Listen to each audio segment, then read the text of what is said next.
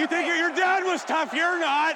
Kann nur besser werden. Hey, the only reason you're on that team is because you're fucking dad. Das ist nicht dein Ernst, ey.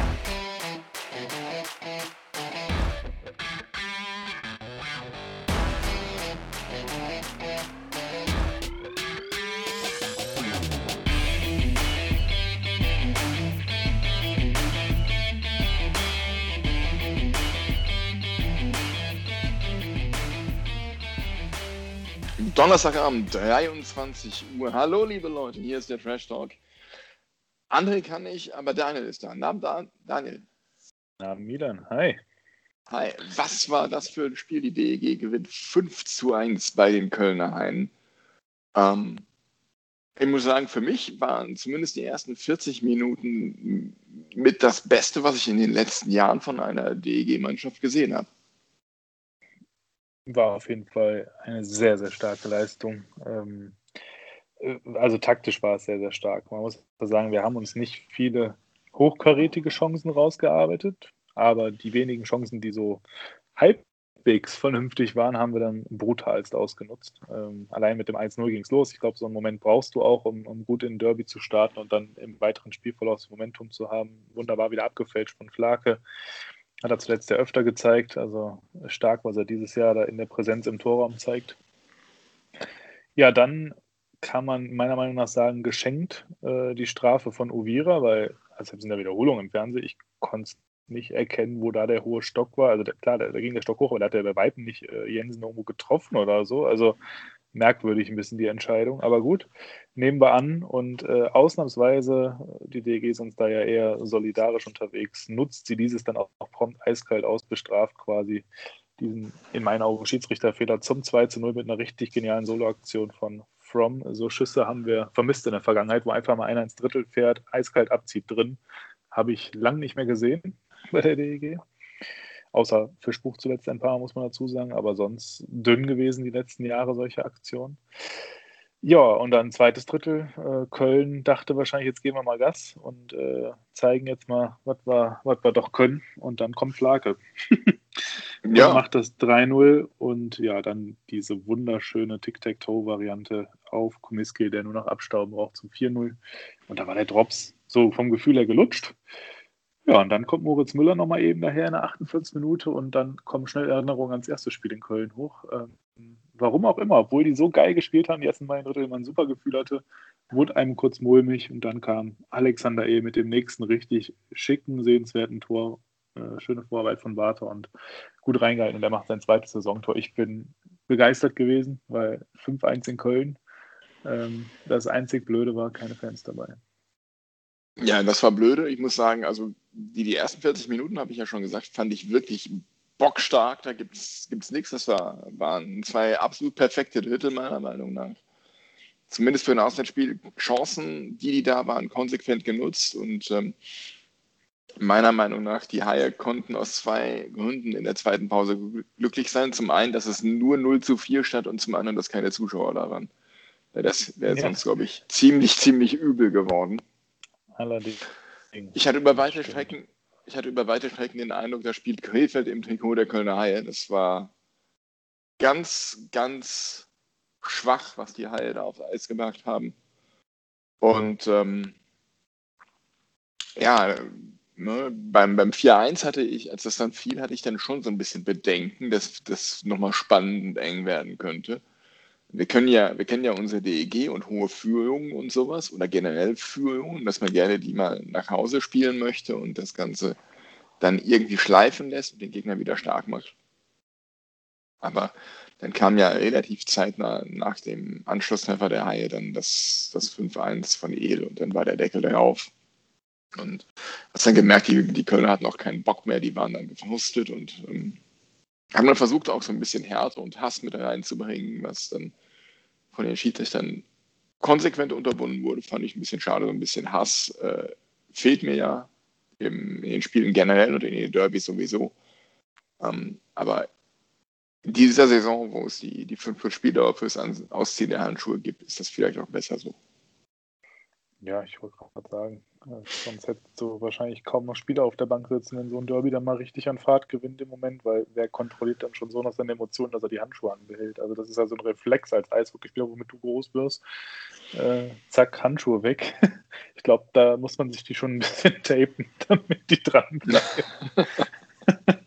äh, ja, aber äh, war echt stark. Äh, ich fand es sehr gut. Die Kölner haben scheinbar mit Humor genommen. Äh, André Mickel, danke fürs Zusenden. Äh, hatte ein Bild entdeckt oder geschickt aus einem Facebook-Post eines Kölner Fans, der sagte, zweite, dritte Pause. Die ersten Pappkameraden verlassen frustriert die Arena. fand, ich sehr, fand, ich sehr, gut. Ähm, ja, also schöner Abend für die DEG. Äh, das war wirklich die ersten zwei Drittel eine richtig, richtig gute Leistung. Eigentlich muss man sagen, das perfekte Auswärtsspiel. Da fehlte also perfekt ist immer ein schwieriges Wort, aber ich glaube, da fehlte nicht viel zur Perfektion, außer dass man noch das 5 oder 6-0 nachgelegt hätte, Olymp mit dem Pfostenschuss. Ja. Aber ähm, also wirklich geil. Also wenn man die Leistung jetzt mal schafft zu konservieren, vielleicht sogar mal über 60 Minuten durchzieht, ähm, ja, dann macht das schon Laune, der DG aktuell zuzuschauen. Das auf jeden Fall. Und ich muss sagen, wir haben ja in der letzten Folge etwas äh, kritisch über Bernhard Ebner gesprochen. Den fand ich heute auch äh, deutlich verbessert, muss ich sagen. Absolut, ist mir auch aufgefallen. Vielleicht äh, haben wir ihn motiviert und gekitzelt. Nein, keine Ahnung. Es, es, zeigt sich wieder mal, wir müssen nur hier im Trash Talk über Spieler uns kritisch äußern, schon bringen sie wieder gute Leistungen. Wenn es so wäre, Milan, wenn es so wäre. dann würde ich täglich eine Folge machen, damit die Mannschaft jedes Spiel rennt bis zum Abdenken. Nee, äh, aber es ist halt der Derby Bernhard, ne? Ähm, ja. Irgendwie, der glänzt ja immer in Köln. Das ist, also, ich glaube, wenn der Kerl in Köln spielen würde, würde der alles kaputt schießen, was irgendwo auf dieser Erde rumsteht. Der ist ja wirklich in den Derbys immer besonders heiß, macht immer geniale Aktionen, komischerweise auch äh, immer schöne Schlenzer aufs Tor, die oftmals selber reingegangen sind oder heute per Abwälcher. Äh, ich weiß nicht, irgendwie scheint ihm die Längstes Arena zu legen. Ja, ähm, scheint so zu sein. Vielleicht, keine Ahnung, fühlt er sich da besonders wohl. Um, das haben wir nicht gesagt. Hast du nicht gesagt. Ja, als Gästespieler. als DEG-Spieler fühlt er sich in Köln besonders wohl. Gut. Äh, und solange er dann immer schön so, so gute Leistungen in Derbys abliefert, sollen wir das alles recht sein. Absolut. Das wollen wir gerne machen.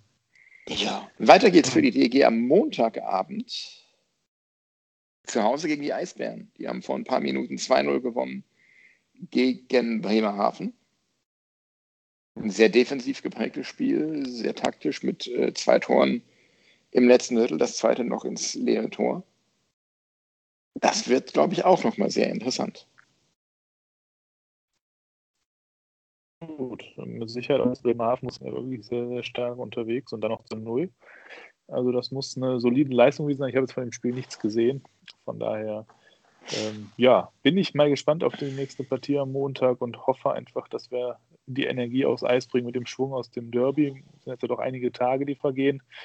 Ähm, ja, von daher, ich bin wirklich gespannt, wie wir die nächsten Wochen weitergehen, weil ich habe das Gefühl, die spielen sich gerade in so einen kleinen Rausch. Wenn man so sieht, jetzt fünf Siege, eine Niederlage in den letzten sechs Spielen. Dazu noch mit Kamera, der heute gefehlt hat, und Svensson, wenn die zurückkommen, da gewinnt unser Sturm ja nochmal an Qualität. Da wäre ja. eher die Frage, wer geht dafür raus? Es kann mhm. ja eigentlich nur ein Eder oder ein El treffen. Ja, leider, leider. El gefällt mir, gefällt mir sehr gut in den letzten Spielen, muss ich sagen. Arbeitet viel, ja. viele gute Entscheidungen. Ähm, bin ich gespannt. Definitiv, ja.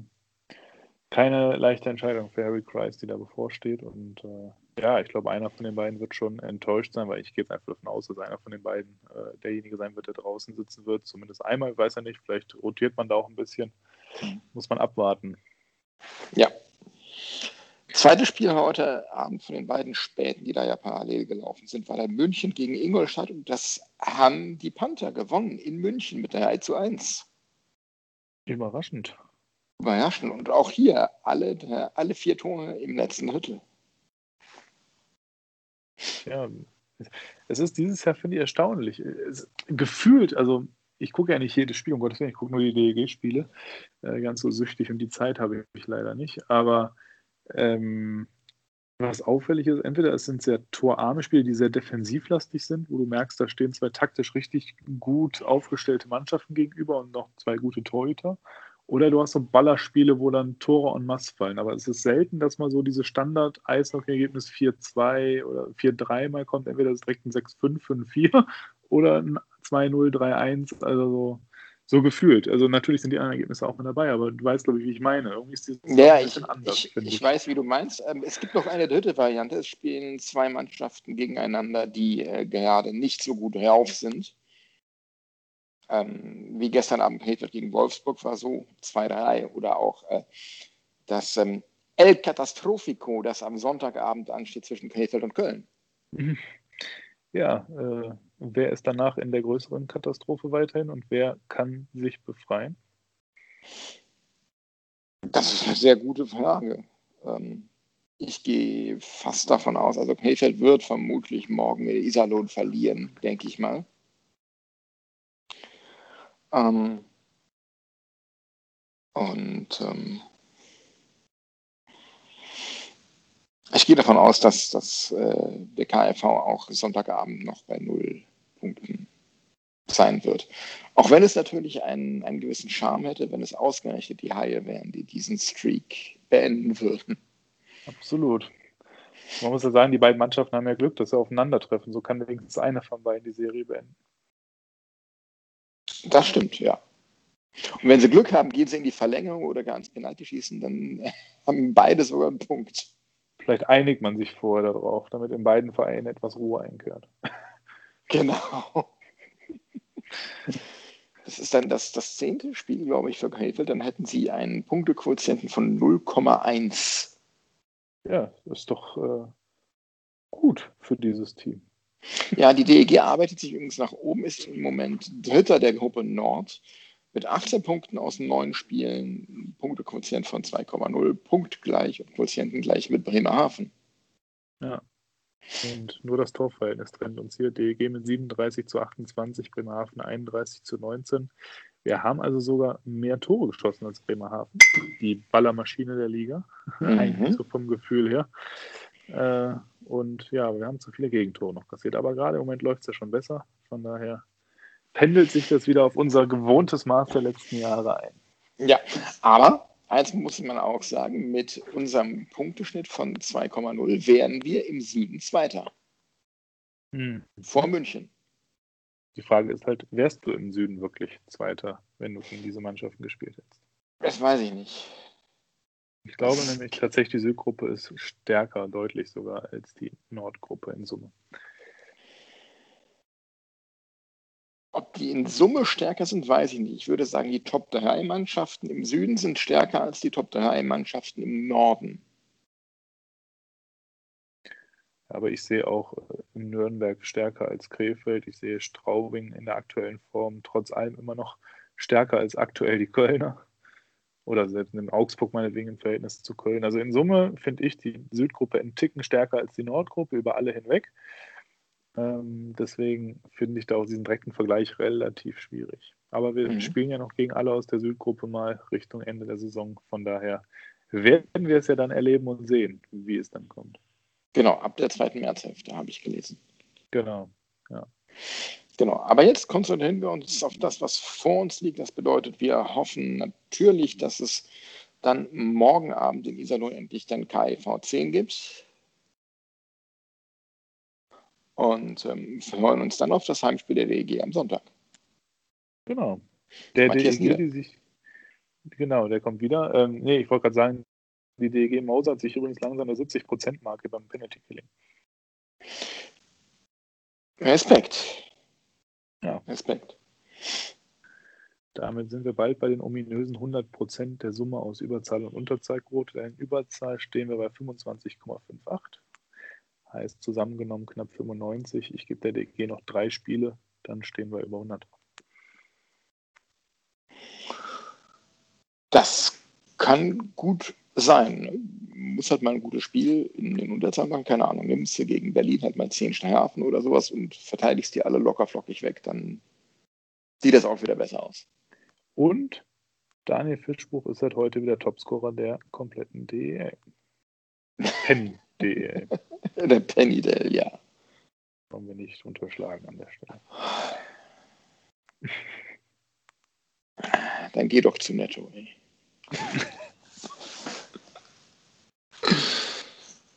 Ja, ansonsten habe ich von meiner Seite nichts mehr. Ähm, Äh, ich auch nicht. jetzt freudig glücklich ins Bett mit einem 5 zu 1 Derby-Sieg. Dem schließe ich mich an. Also ich gehe auch direkt gleich ins Bett. Ich trinke noch eben mein Bier aus und dann war es das für heute. Ist ja auch schon Geil. spät. Eben. Liebe Leute, ein schönes Wochenende und lasst es euch gut gehen, bleibt gesund. Genau, schönes Derby-Sieger-Wochenende. Äh, genießt das Wochenende. Passt auf euch auf, auf, bleibt gesund und wir hören uns dann am Montagabend wieder. Und wie immer, HRDEG.